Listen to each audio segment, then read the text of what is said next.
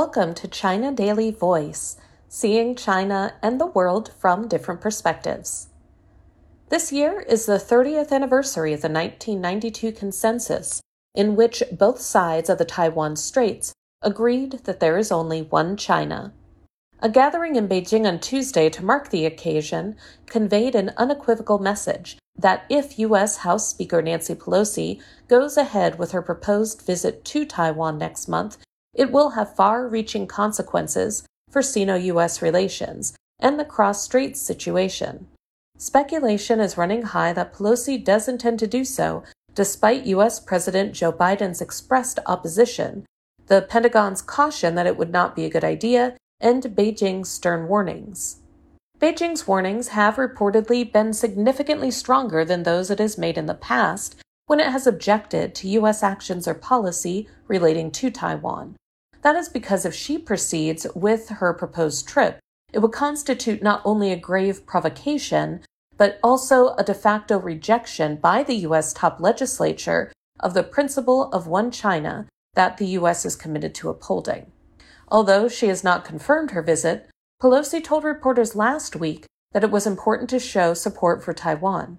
And even though she denied that Congress was pushing for the island's independence, which makes the situation truly dangerous, is that Pelosi, who is not well disposed toward China herself, is being goaded into making the trip by the China hawks in both parties.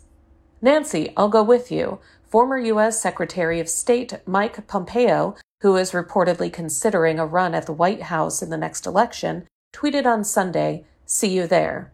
A spokesman for China's foreign ministry said there would be a resolute response if Pelosi does visit the island, with speculation also rife about what this might entail.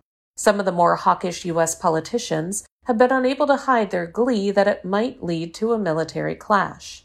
Even if the wishful scenario of these armchair warriors does not materialize this time, a visit by Pelosi would be a signal that U.S. politicians hostile to China are trying to seize the initiative to change the status quo across the straits and use the island as a launch pad for confrontation with China. The deep concerns Pelosi's proposed visit has aroused within Taiwan reflect the helplessness of those on the island who recognize that the secessionists who have bet on the U.S.'s protection of the island have made it an expendable piece in Washington's game plan to contain China. The 1992 consensus laid the foundation for close economic and cultural exchanges across the straits that brought tangible benefits to both sides and beyond. It was the refusal of the island's current authorities to uphold it that has triggered the cross straits tensions, which they continue to foment with the help of their supporters in Washington. The 30th anniversary of the consensus, therefore, has highlighted how the secessionists on the island are betraying their motherland buy discarding the consensus and are trying to surrender the fate of the island to the U.S. That's all for today. This is Stephanie, and for more news and analysis, by the paper. Until next time.